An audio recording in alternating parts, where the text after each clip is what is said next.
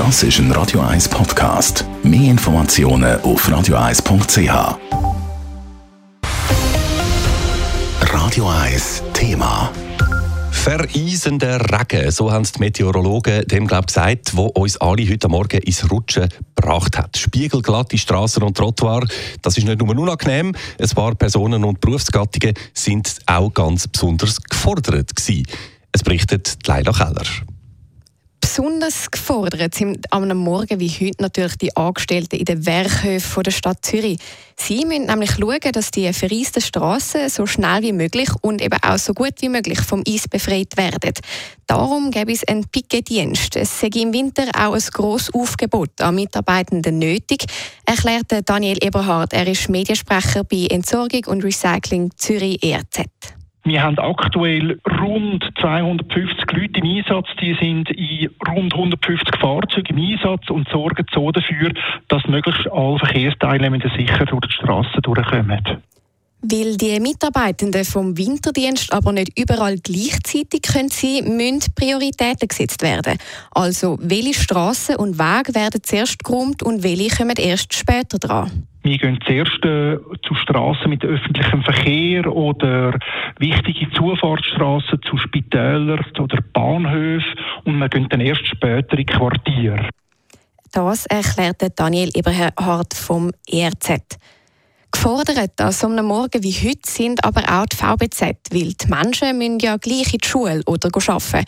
Tram und Bus hätten aber praktisch alle normal fahren sagt der Sprecher Leo Hermann.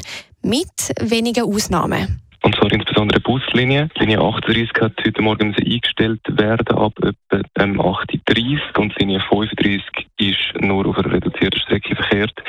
Das hat aber gegen die 10 können aufgehoben werden und seitdem sind wir wieder normal unterwegs.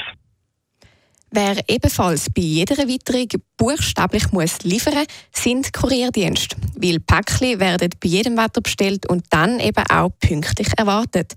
In der Stadt Zürich sind dafür unter anderem Velokurier im Einsatz. Von der eisigen Straße lösen sie sich aber nicht gross aufhalten, sagt Adi Merkt vom Veloblitz. Es hat Auswirkungen, dass wir vielleicht 10% langsamer sind als sonst, aber meistens sind wir noch relativ schnell. Wir haben das Glück, dass äh, die Leute, die bei uns arbeiten, unsere Kurierinnen und Kurier, extrem gut sind im Velofahren und einfach wissen, wie mit allen möglichen Extremsituationen umgehen. Ein Problem für die Veloblitz-Kurier sei aber, dass die meisten Velowege laut dem Adimarkt weder geräumt noch gesalzen werden. Darum sei ich von den Kurierinnen und Kurier eine gewisse Improvisationsfähigkeit gefragt. Leila Keller, Radio 1. Radio 1 Thema. Jederzeit zum Nachlesen als Podcast auf radio1.ch.